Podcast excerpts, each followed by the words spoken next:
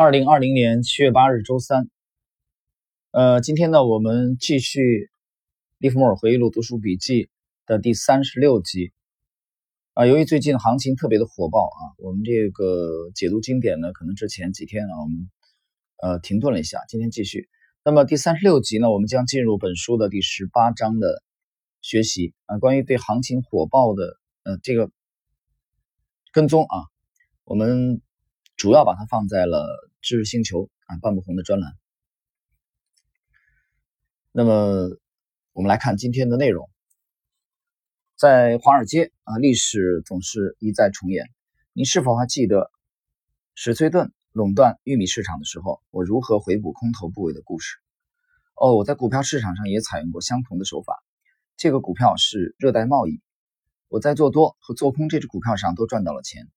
它是一只交投活跃的股票，是喜欢冒险的交易人士最爱的股票。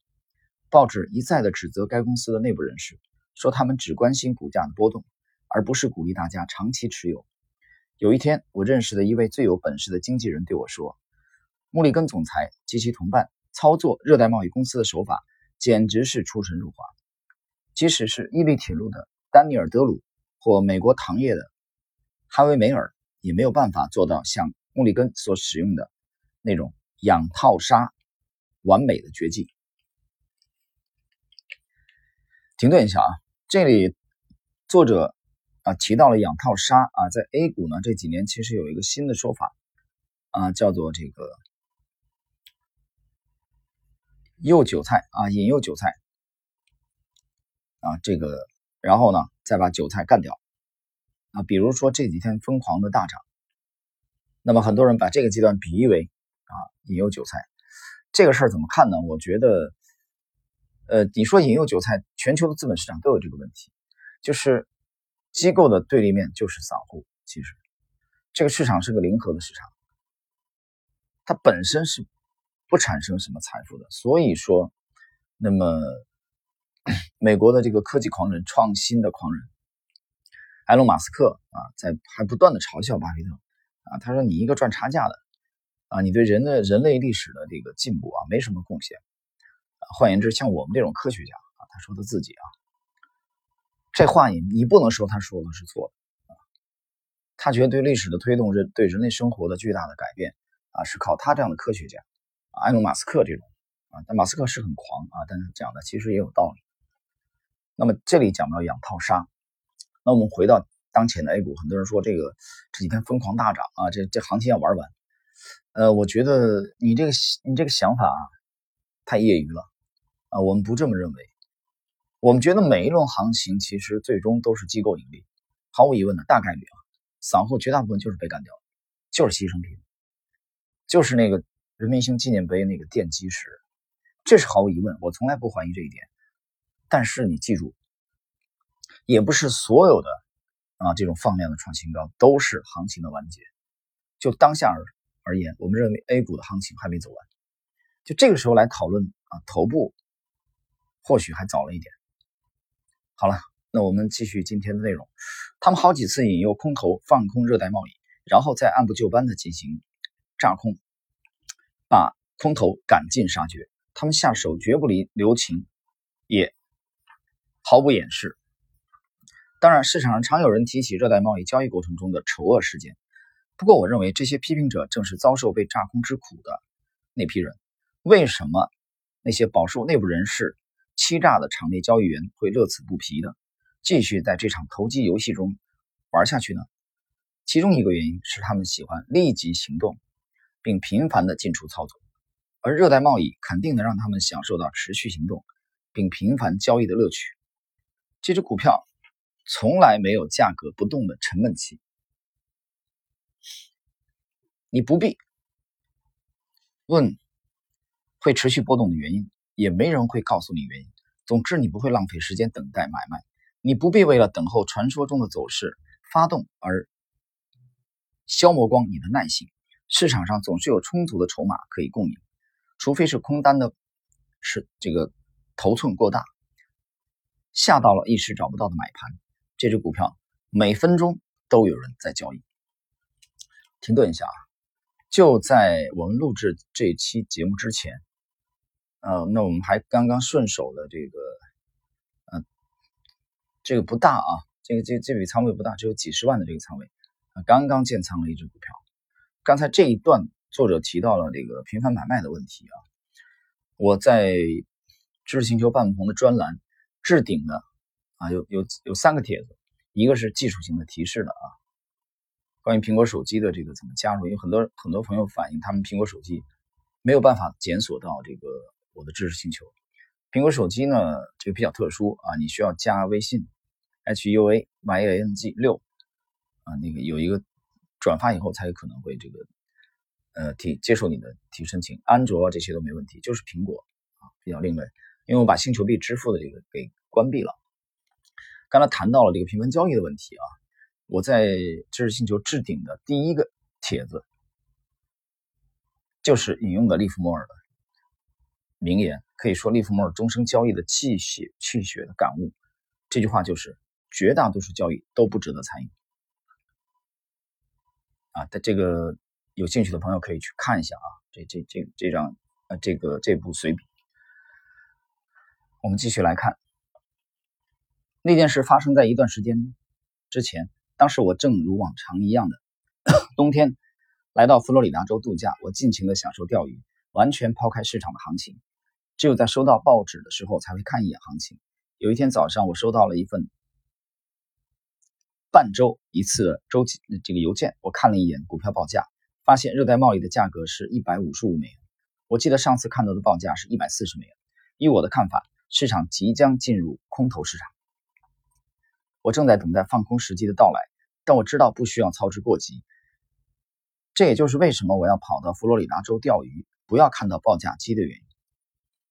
我知道一旦市场转空的信号召唤我时，我就会立即赶回去，在等待的同时。无论我做了什么或者没做什么，都无法加速市场行情的变化。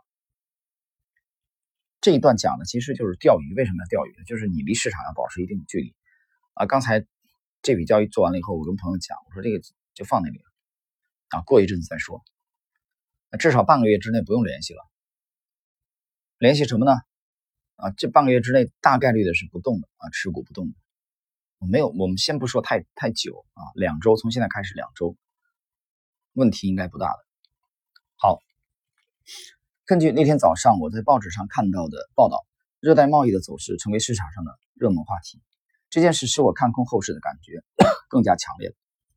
这里其实注意啊，因文斯顿非常警惕媒体啊，媒体上开始热络讨论的时候，他往往会理解为反向指标。因为我认为内部人士面临到整体市场普遍不佳的情况下，还试图拉升热带贸易，实在是愚不可及的行为。有些炒作行为非得暂时缩手不可。股价的异常走势虽然很少成为交易人推算的考虑因素，但在我看来，在此时拉抬这只股票的价格可以说是大错特错。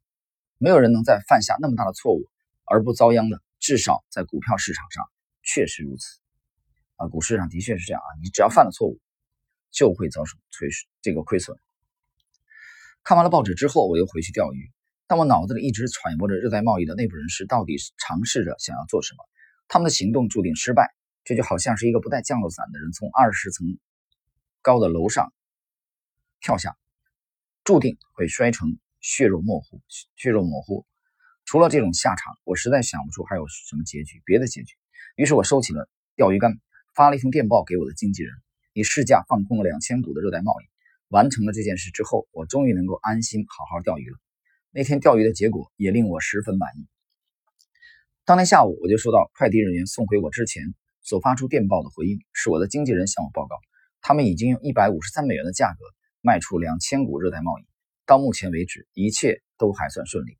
我在下跌的市场中放空股票，那本来就是应该做的事情，但是我再也无法安心钓鱼了。当我开始思考为什么热带贸易应该随市场其他股票一起下跌，而不是在内部人士的操纵下。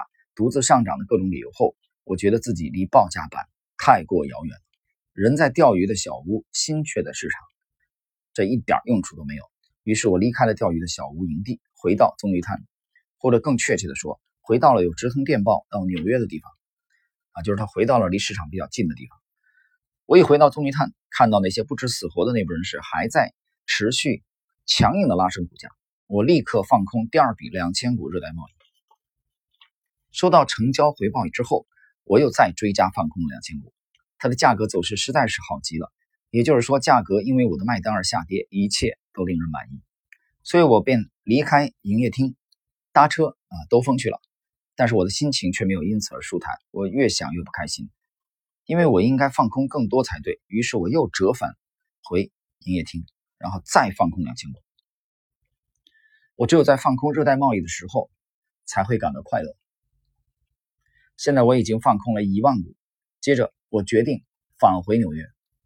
现在我有生意要做了，钓鱼是可以改天再来了。到了纽约，我特别刻意的去了解热带贸易公司的经营情况，研究其现况和未来的。展望啊，根据这个时候研究结果，让我更加确信，内部人士在这个时候拉升股价不只是太轻率而已。因为不管从整体市场的情形或公司的营运情况来看，都没有办法支撑这个股票如此的涨势。虽然这波涨势不合乎逻辑，时机也不对，但结果是它仍然吸引了不少人跟进。毫无疑问的，这种情形更刺激了内部人士采用这种不明智的策略，因此我又放空了更多的股票。内部人士数次停止他们的愚蠢行为，因此我必须根据自己的操作方法，多次市场这个试探市场的情况。最后，我建立了三万股热带贸易的空单，当时的价格 已经跌到了一百三十三美元。有人警告我，热带贸易的内部人士知道我每一张股票的持有人，他们也精确掌握放空者的身份和持仓的大小，以及其他一些具有战略意义的事实。他们是一群很有能耐并且精明的交易者。总而言之，跟这些人作对是很危险的事。但事实就是事实，在我所有的盟友中最坚强的当属眼前的情形。停顿一下啊，这是利文斯顿啊，利弗莫尔的一个鲜明的个人操作的风格。他在本书中已经强调了很多很多次，指的是什么？就是当前的情形是他。最坚定的盟友，我们每一个交易者身边其实有很多盟友。比如说，有些人把消息理解为盟友，有些人把基本面分析理解为盟友，啊，有些人对把自己的交易直觉、第六感作为盟友。但是利弗莫尔认为，他所有的盟友当中最坚定的、最可靠的，就是当前的局势。这个局势指的就是当时的大势。我们就以当下的 A 股为例，啊，我认为你比如说昨天的这种啊。这前天、昨天连续的这种放量，包括昨天的这个啊权重股的 回落、券商啊、银行的这种震荡调整，我在随笔当中已经分析了这个性质啊，分析了这种这种调整的性质，所以判断清楚这种大的情形，才是每一个职业的做手啊必须做的基本的功课，而不是某个专家的看法啊，媒体上多空的这种统计。这个并不重要。当然，价格从一百五十三美元到一百三十三美元的下跌过程中，空头的未平仓部位是一路在增加。然而，在回档的时候买进的投资大众开始像以前那样推论，这只股票在一百五十三美元以上的价位时，被认为是很好的买进标的。现在它下跌二十个点，必然远比从前更适合买进。同样的股票，同样的。股息同样的经营阶层，同样的业务，真的是难得的便宜货。投资大众的买进使得市场上的筹码减少了，而内部人士知道许多场内交易员都在做空，所以这正是炸空的好时机。价格很快就涨到了一百五十美元。我敢说市场上肯定有许多空单正在回补，但是我仍然不为所动。为什么我不回补呢？也许内部人士知道市场上还有三万股的空单没有回补，但我又有什么好害怕的呢？当初在一百五十三美元放空，并一路持续做空到一百三十三美元的理由，不只是依然存在，而且还比以往更加强烈。内部人士试图逼迫我回补，但他们又提不出具有说服力的理由。基本情形有利于我，要保持不畏惧、害怕和不动如山，并不困难。投机者必须对自己有信心，同时要相信自己的判断。已故的纽约棉花交易所前主席《投机艺术》一书的作者。大名鼎鼎的迪克逊·华德曾说：“投机客的勇气表现在他根据自己的决定采取行动，并对自己的决定怀有信心。对我来说，我根本不担心会出错，因为是在事实证明我出错之前，我从来不会认为自己已经出了错。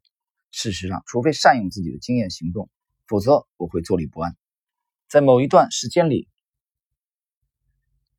市场不见得会证明我的错误，唯有上涨或下跌趋势才能替我确定持仓是否正确。